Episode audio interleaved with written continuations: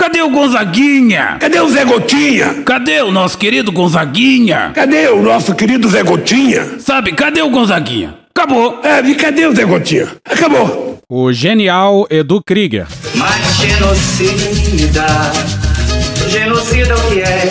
Qual a definição? É quem causa o extermínio da população. Seja diretamente ou não, é Quem é contra a vacina e o isolamento? Quem indica qualquer medicamento? Genocida ele é, pois então É um governo virado de costas pro resto do mundo Que utiliza a mentira como pano de fundo E assistimos a curva subindo a cada segundo é um soco no eleitor, uma atitude abjeta, um horror. Você diz a vacina, cadê? Ele diz e daí pra você. Ele assiste a galera morrer, fala de jacaré e critica o PT. Eu só sei que confio na nossa ciência com força, esperança e fé. Vamos nós encontrar a saída e mostrar o que a gente não quer.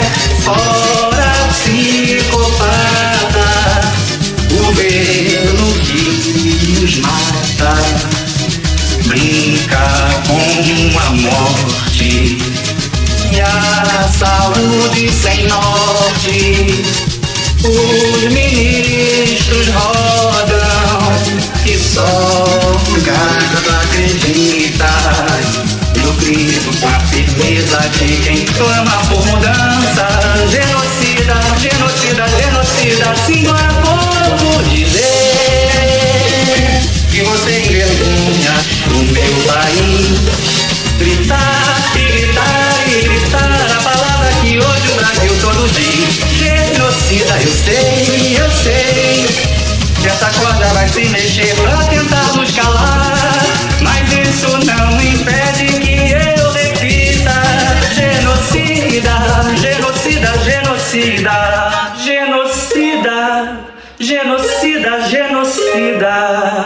que interessante, né, a gente entrar numa discussão efetiva do que é genocídio na legislação brasileira para a gente verificar se de fato dizer que o presidente é genocida seria algo falso, né, um, um fato criminoso falso. Eu tenho minhas dúvidas com relação a isso, porque quando a gente olha o que significa genocídio, existe uma legislação no Brasil de 56 que fala que genocídio é, é quem com a intenção de destruir no todo ou em parte grupo nacional, étnico, religioso, racial, inclusive, por exemplo, causando lesão grave integridade física ou mental desses grupos ou matar esses grupos.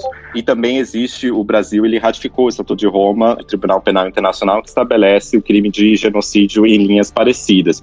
É, então, primeiro a gente teria que argumentar duas coisas, né, para você falar que seria crime. Primeiro, dizer a priori de que é um fato criminoso falso. Há dúvidas com relação a isso, porque poderia se supor que ao menos uma investigação sobre se há crime de genocídio ou não deveria ser feita, o que não aconteceu e não está acontecendo. O Procuradoria da República somente recentemente abriu uma investigação sobre o ministro da Saúde e não sobre ou sobre o Pazuello e não sobre o presidente. Então, bundão é o Jair. Não, peraí, peraí. Olha, parabéns pro Edu Krieger, eu sou muito fã do Edu Krieger. Olha só, gente, a tia Neidoca aqui vai dar uma aula pra vocês, porque eu sou mulher de general, bom, futura ex, mas não fala pra ninguém. E olha, esse pessoal tá lendo a Lei de Segurança Nacional errada. E é impressionante que quem faça a leitura errada seja exatamente um governo cheio de militar. Estão usando a Lei de Segurança Nacional pra enquadrar qualquer crítica ao presidente. Se você chamar o presidente de bobo, daqui a pouco vem uma LSN em cima de você. E são eles que estão reclamando de vitimismo e mimimi o tempo todo quando é com eles. Se bobear, dá até pra enquadrar a PGR em caso de investigação pra cima do presidente. Ô, Neidoca, você sabe que tudo que você tá falando aí foi dito recentemente pelo Tiago Amparo, né? Leia o fio do Tiago Amparo no Twitter sobre o assunto. Valeu, Tim. Obrigado aí pela recomendação. Ele é o que? Ele é bibliotecário aqui do Medo e Delírio? Mas, gente, tem uma novidade aqui no Medo e Delírio, que é que agora tem um aplicativo com vários memes. É coisa de jovem, mas eu gosto. Foi feito pelo maravilhoso ouvinte Sidrônio Lima. Pois é, lá no aplicativo tem várias vírgulas sonoras que a gente usa aqui, tipo essa aqui, ó. Caralho! Ou essa aqui, ó. Puta que pariu, Marquinho! Tá disponível na loja da, da Android, aquele negócio de robozinho. Não, Neide, Android é o sistema operacional. Então, tá disponível nisso aí, só que do número 6 pra cima só. E não tava dando pra o pessoal fora do Brasil baixar, mas parece que consertou. Então agora já pode baixar. E vocês aí, milionários de iPhone, vou ter que esperar, porra. Quem sabe daqui a pouco já vai ter na loja do Steve Jobs também. Ai, que homem. Que isso, Neide? Já pode soltar a introdução que eu já acabei. Então, bundão é o Jair.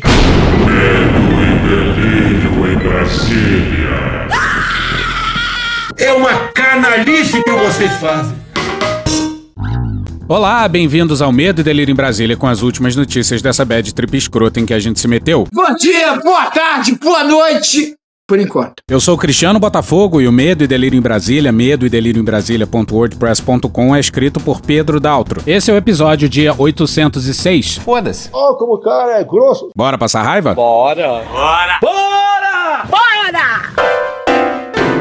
54%? A gente não sabe nem o que dizer desses números. Igor Guielou na Folha no dia 16. A rejeição ao trabalho do presidente Jair Bolsonaro na gestão da pandemia da Covid-19 disparou ao maior nível desde que a crise sanitária começou há um ano. Segundo o Datafolha, 54% dos brasileiros veem sua atuação como ruim ou péssima na semana em que foi apresentado o quarto ministro da Saúde de seu governo. Caralho. Aí, ó, tá vendo? Esse tipo de meme que tem lá no aplicativo. Vai Frota, lá. não interrompe, tá no meio da matéria. Obrigado, Neide. Na pesquisa passada, realizada em 20 e 21 de janeiro, 48% reprovavam o trabalho de Bolsonaro na pandemia. 54%? Eu acho é pouco. É perturbadoramente pouco. Estou no limite, Brasil. Na rodada atual do Datafolha, o índice daqueles que acham sua gestão da crise ótima ou boa passou de 26% para 22%, enquanto quem a vê como regular foi de 25% para 24%. Não opinaram 1%.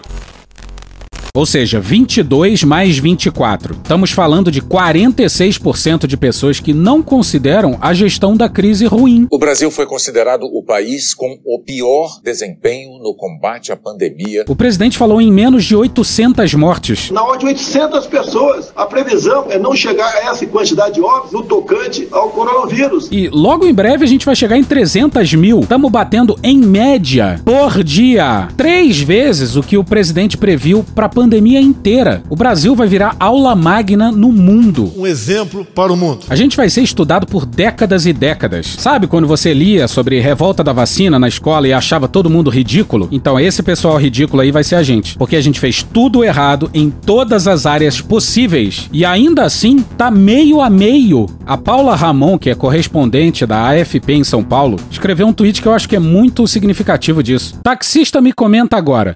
Eu queria muito pegar uma corrida de um infectologista para me explicar como esse vírus passa de uma pessoa para outra. Eu queria tanto entender como é que esse vírus tá na garganta de um e passa para o outro sem contato. Eu não entendo. Tem um insert bom que inclusive tá no aplicativo que vocês podem botar aí. Tu tava fora do Brasil, irmão? Esse frota. Exatamente. Porra, como é que o cara não sabe, meu irmão? Pois é, como é que depois de um ano de pandemia o cara não sabe isso?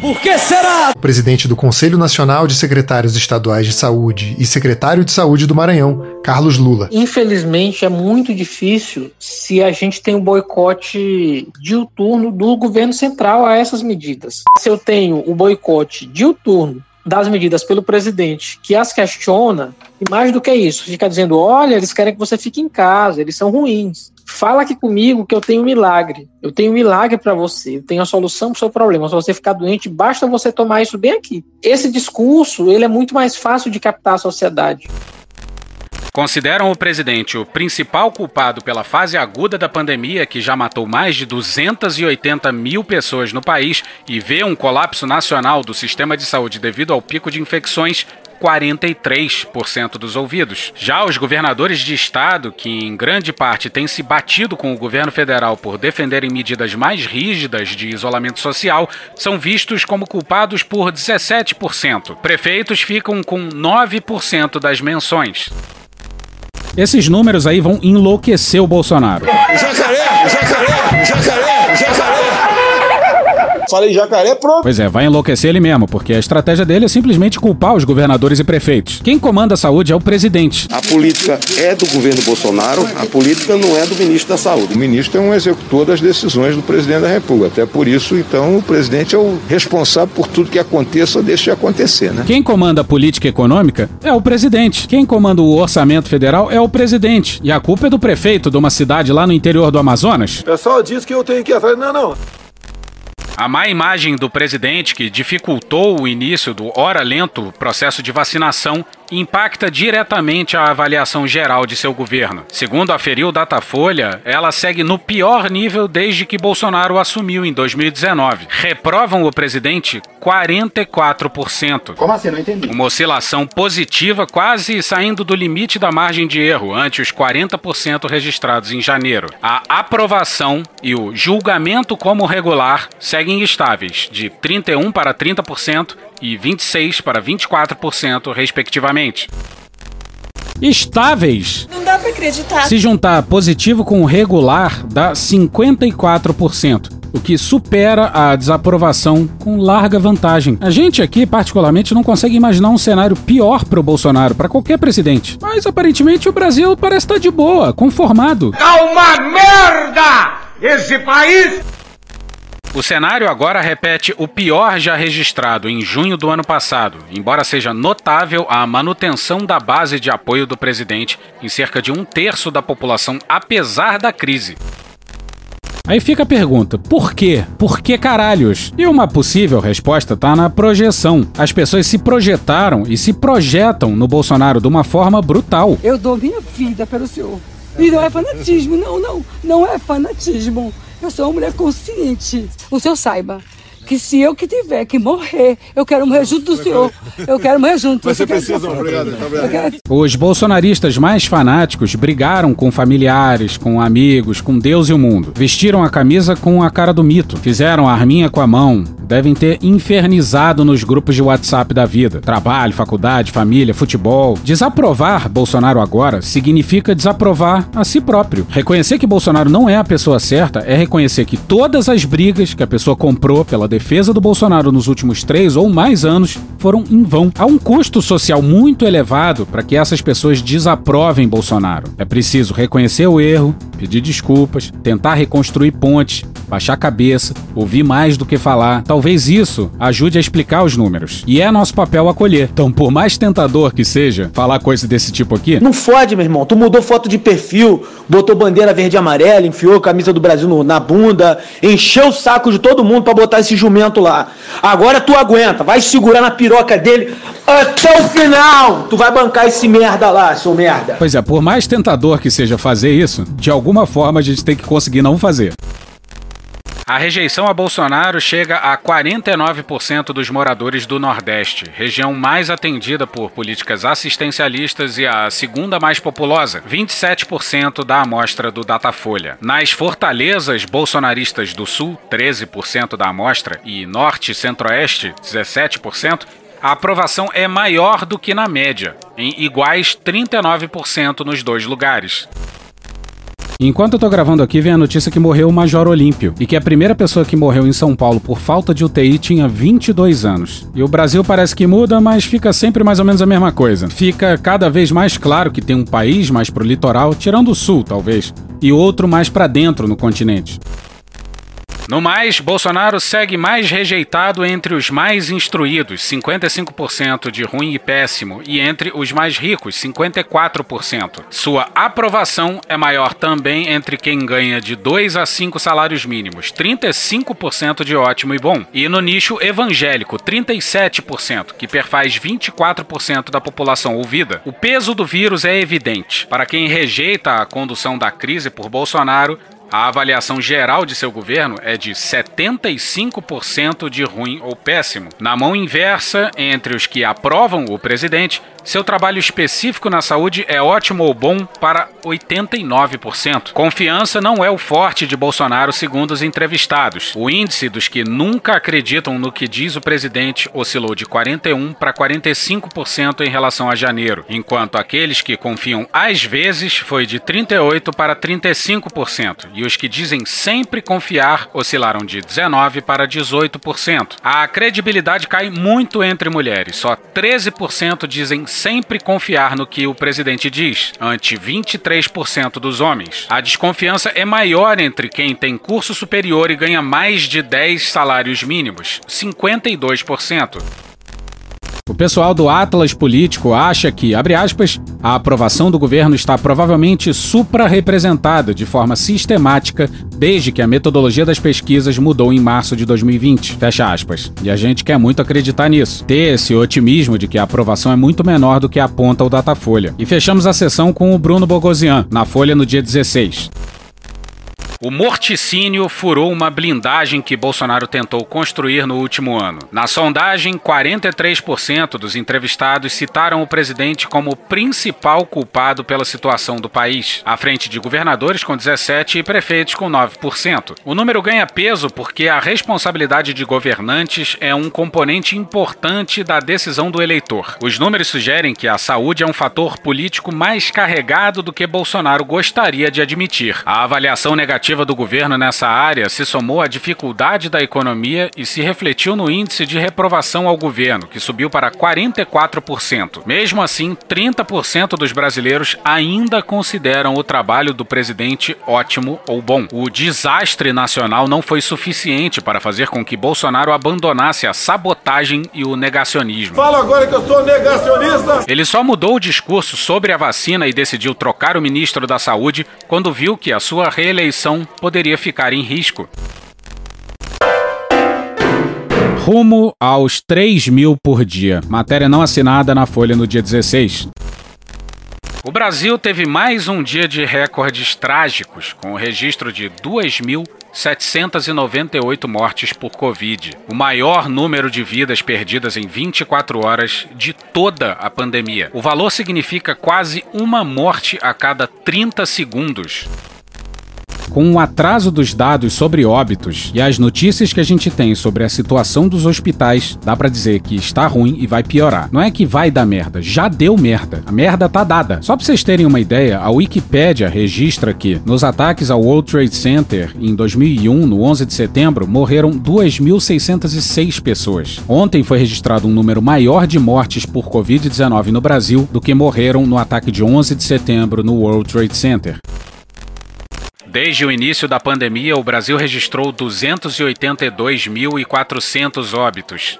O recorde anterior de mortes era na última quarta, dia 10, com 2.349 mortes. Há 18 dias consecutivos, o Brasil registra recordes de média móvel de óbitos, que agora chegou a 1.976. O país está há 55 dias com a média acima de mil mortes por dia. A média móvel é um instrumento estatístico que busca amenizar grandes variações nos dados, como costumam ocorrer nos finais de semana e feriados. O Brasil já ultrapassou a média móvel de mortes dos Estados Unidos, país que tem o maior número de óbitos e casos de Covid no mundo e uma população maior que a brasileira. Os americanos têm visto uma redução constante da Covid desde a posse do presidente democrata Joe Biden e com o avanço da vacinação. Pois é, lá eles estão vacinando 4,6 milhões de pessoas em 24 horas. Em pouco mais de dois dias, os Estados Unidos vacinam mais do que o Brasil vacinou durante toda a campanha até agora. E, segundo Guedes, dinheiro nunca foi problema, né? Primeiro dia nós demos 5 bilhões. No dia em que houve a comunicação, o, o ministro ainda era o Mandetta. Quando ele, o dia que ele comunicou, ele saiu do Congresso com 5 bilhões no bolso. Quer dizer, nunca faltou dinheiro. A entrega da vacina não está atrasada só agora, não. Desde aquela época a gente devia estar comprando vacina, não é mesmo? Considerando as duas últimas semanas, o Brasil é responsável por aproximadamente 20% das mortes no mundo todo. 20% das mortes no mundo todo. O Brasil tem 3% da população mundial, mais de 10% do total de mortes durante a pandemia e atualmente contabiliza mais de 20% dos cadáveres. Vão chegar à conclusão que eu não errei nenhuma. Não errei nenhuma.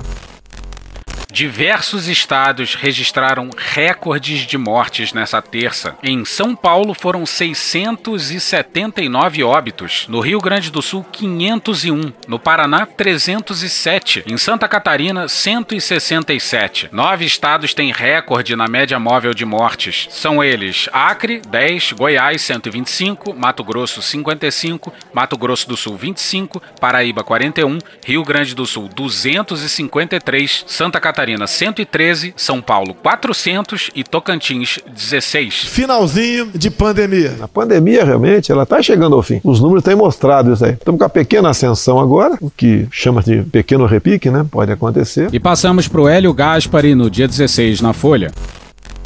Bolsonaro e Pazuello encarnam um tipo de comando primitivo, às vezes confundido com o folclore da caserna. O general entrou no Ministério da Saúde com uma tropa de ocupação, colocou 25 oficiais da ativa e da reserva em posições de comando. Um tenente-coronel cuidava das aquisições de insumos estratégicos, outro de sua logística. Deu no que deu. O coronel, o secretário executivo, usava um brochinho com uma caveira atravessada por uma faca. Afora isso, o próprio general dirigiu-se a parlamentares como se fosse um sargento falando a recrutas. Não falem mais em isolamento social. Oficiais exibicionistas ridicularizam comandados. Às vezes mandam um soldado puxar carroça. Como ministro, o general Pazuello fez fama mostrando-se como um soldado do capitão, ao lembrar que é simples assim: um manda e o outro obedece. O ministro talvez pudesse ter recorrido à memória que o vice-presidente Hamilton Mourão tem da história militar americana. Em 1860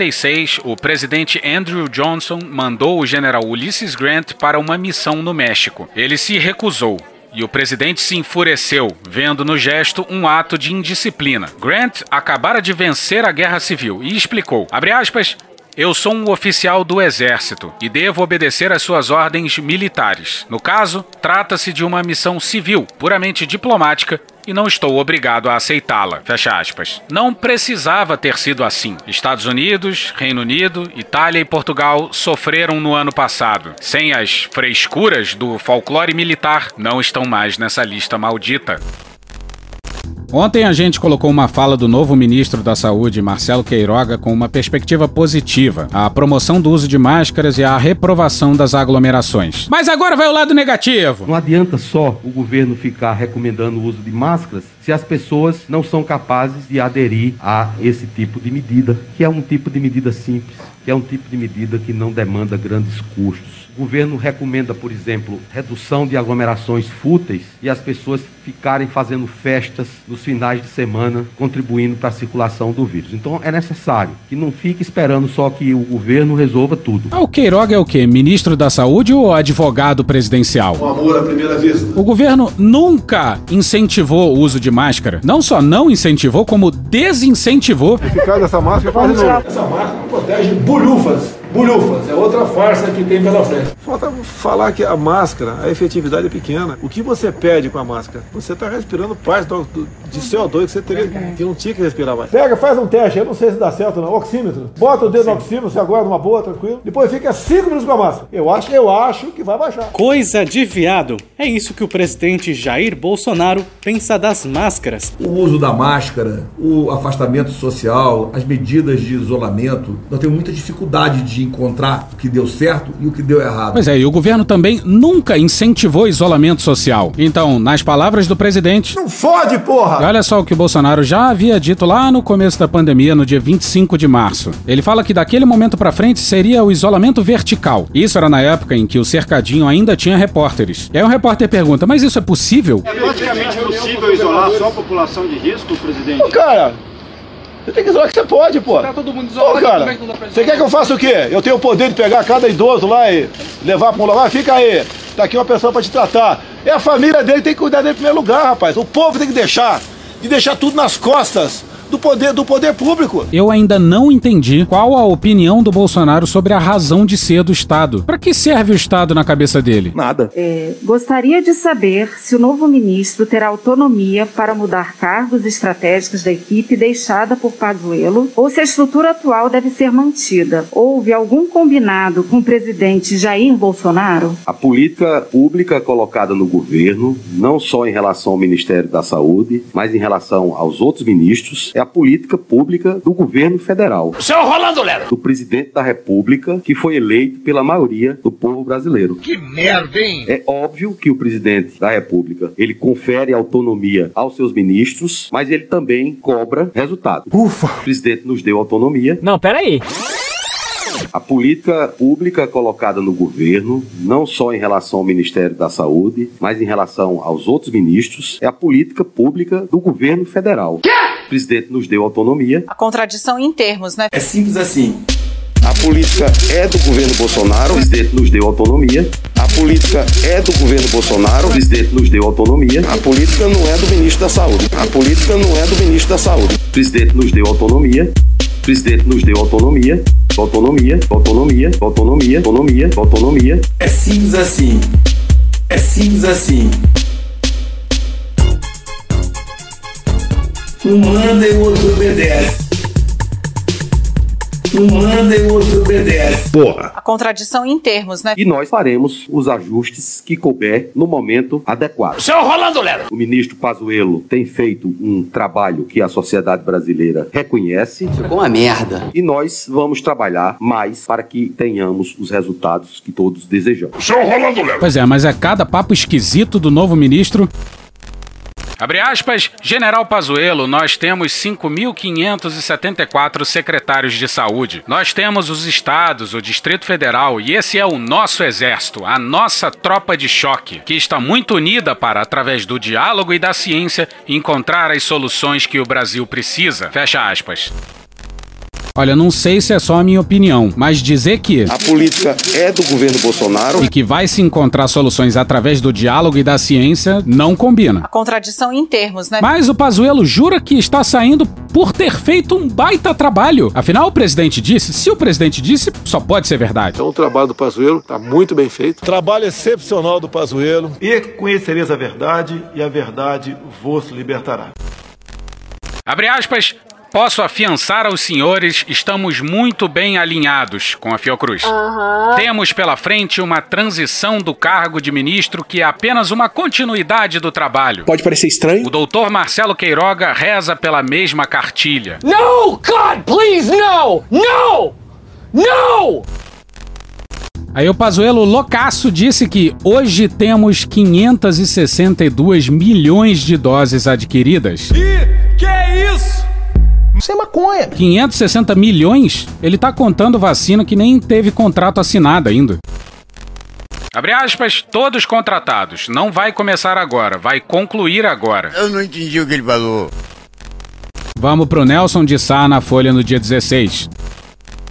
O jornalista britânico John McEvoy publicou no domingo dia 14, abre aspas, Washington pressionou o Brasil a não comprar maligna vacina russa, fecha aspas, no site Brazil Wire, linkando a íntegra de um relatório dos Estados Unidos. Na terça-feira, dia 16, o Washington Post levou ao alto da home a notícia do reconhecimento surpreendente pelo relatório da pressão sobre o governo Jair Bolsonaro. Ele que, também na terça, tuitou a compra de doses da Sputnik V. Mas que filho da puta, olha aí, veja você. Recuaram o relatório a russa TASS e a alemã Deutsche Welle. E a Bloomberg ouviu do porta-voz do Kremlin que, em muitos países, a escala de pressão é sem precedentes. Abre aspas, uma autoridade americana, fecha aspas, acrescentou a Bloomberg, abre aspas, distanciou o governo Biden do relatório emitido por seu antecessor, e disse que os Estados Unidos não estão em posição de desencorajar o Brasil ou outros países, fecha aspas,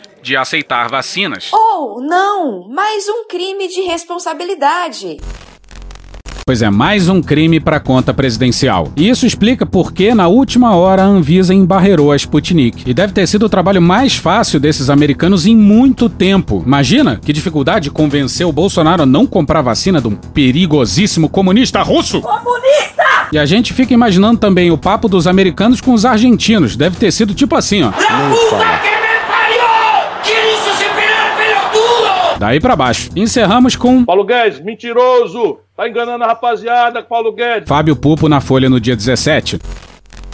O Ministério da Economia manteve a projeção de crescimento para o PIB em 3,2% em 2021, apesar do avanço da pandemia de Covid-19 e da perspectiva de novos fechamentos de atividades. Já as projeções para a inflação subiram. Os técnicos afirmam que a projeção para o PIB foi mantida devido a incertezas provocadas pela pandemia, que demandam um conservadorismo nos cálculos e por influência de indicadores vistos como positivos no primeiro bimestre. Deixa eu ver se a gente entendeu aqui. Nas últimas semanas, a pandemia entrou em sua pior fase. Estamos caminhando na direção das 3 mil mortes por dia, sistema de saúde colapsando, uma vacinação que patina, prefeitos e governadores desesperados tendo que apelar para lockdowns e medidas de restrição de movimento improvisadas e resolveram manter a projeção. Beleza, então. Diz aí, Dudu. Que Deus tenha misericórdia dessa nação. E hoje ficamos por aqui. Veja mais, muito mais em medo o blog escrito por Pedro Daltro. Esse episódio usou áudios de Canal Meio, Bendita Geni Jornalismo LGBT, Poder 360, CNN Brasil, UOL, Estadão, Podcast Café da Manhã e do maravilhoso Edu Krieger. Thank you! Contribua com a nossa campanha de financiamento coletivo. É só procurar por Medo e Delírio em Brasília no PicPay ou ir no apoia.se barra Medo e Delírio. Porra, doação ao caralho, porra. Não tem nem dinheiro pra me comprar um jogo de videogame, morou, cara? Pingando um capilé lá, vocês ajudam a gente a manter essa bagunça aqui. Assine o nosso feed no seu agregador de podcast favorito e escreve pra gente no Twitter. As outras redes a gente realmente não consegue ver. Eu sou Cristiano Botafogo, um grande abraço e até a próxima. Bora passar a raiva junto? Bora! Permite uma parte? Não lhe dou a parte. Não lhe dou a parte. Inspirado em artigo de Marilis Pereira Jorge intitulado Bolsonaro. Ignóbil, baixo, ralé, repugnante, canalha, deplorável, mesquinho, ignorante, patife, ordinário, réis, espulha, abominável, sórdido, torpe, velhaco, biltre, detestável, e ainda ele louva o Ustra. E ainda ele louva o Ustra.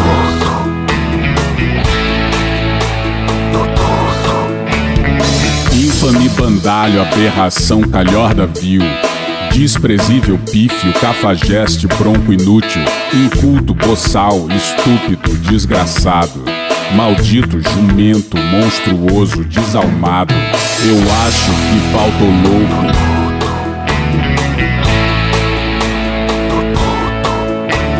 Eu acho que falta o louco.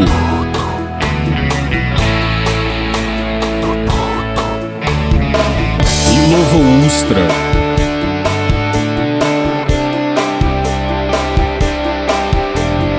Só pode ser louco.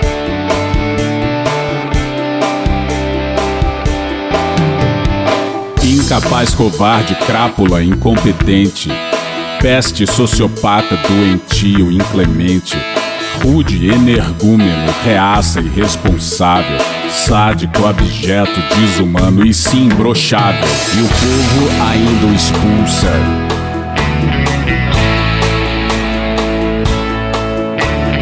E eu, eu acho é pouco.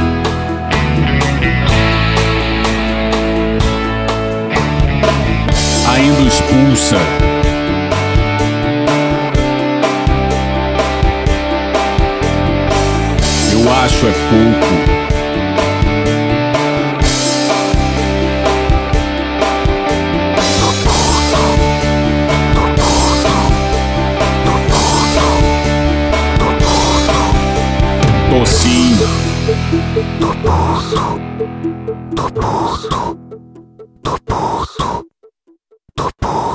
Porra. Porra! Porra. Porra. Putinha do poço. Problemas? Pornô. Paralelepípedo de crack? Paralelepípedo de crack? Paralelepípedo de crack. Presidente, por que sua esposa Michele recebeu 89 mil de Fabrício Queiroz? Parte terminal do aparelho digestivo. Bum. Que bom do bom. Agora, o governo tá indo bem. Eu não errei nenhuma. Eu não errei nenhuma. Zero. Porra. Será que eu tô errando falar isso daí? Não tem como não dar errado. Vai dar errado. Tem tudo para não dar certo. O cu dilatado.